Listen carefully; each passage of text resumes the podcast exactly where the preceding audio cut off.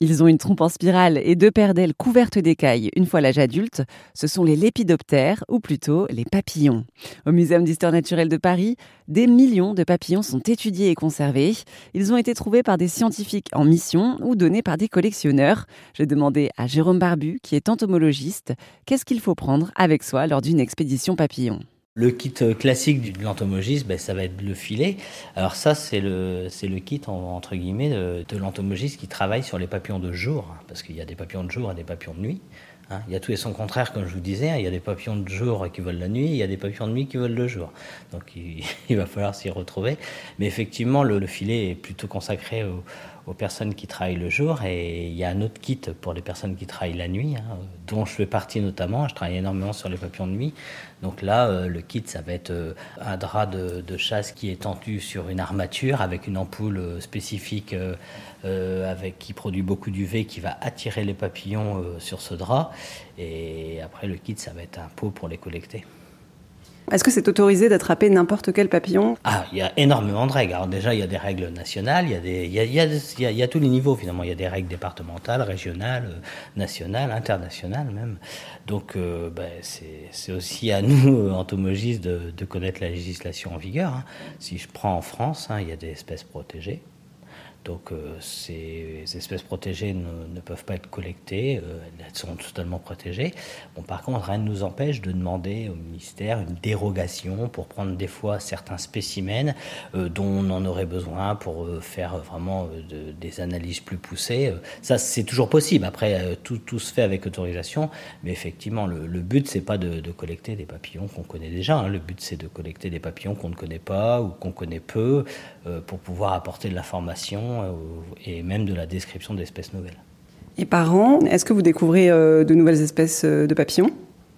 Alors oui, donc ça dépend des familles, hein, mais moi personnellement, je, décris plusieurs dizaines de papillons par an. et on a encore énormément d'espèces à décrire qui ne sont pas encore nommées, bien sûr. Et simplement, pour ce qui est des lépidoptères, quels insectes rentrent dans cette catégorie? Ben alors les lépidoptères, euh, bon, ben, déjà c'est un insecte, ça a six pattes, et après pour définir les, les différents ordres d'insectes, il y a, il y a plein de caractères morphologiques. Hein. Donc euh, les, les, papillons, euh, par exemple, ont des ailes écailleuses. C'est une des caractéristiques du papillon. Ils ont une trompe, des antennes. Hein. C'est un ensemble de caractères qui définit un ordre du vivant. Quoi. On, on se trouve où là d'ailleurs? euh, là, on se trouve au service euh, Lépidoptère, hein, donc on est dans les, dans les collections du service Lépidoptère euh, du laboratoire d'entomologie du Muséum national d'histoire naturelle. ces collections sont entreposées dans, dans à peu près 450 mètres carrés de collection, hein, donc, que je vais vous faire découvrir. C'est-à-dire que là, vous avez une collection qui est classée monument historique. Donc, celle-là est à part, on ne les met pas dans des, dans des armoires du même type, on la laisse dans son jus, entre guillemets. Donc, euh. Donc ça, c'est une dame qui s'appelait euh, euh, Aimée Fournier de Horac.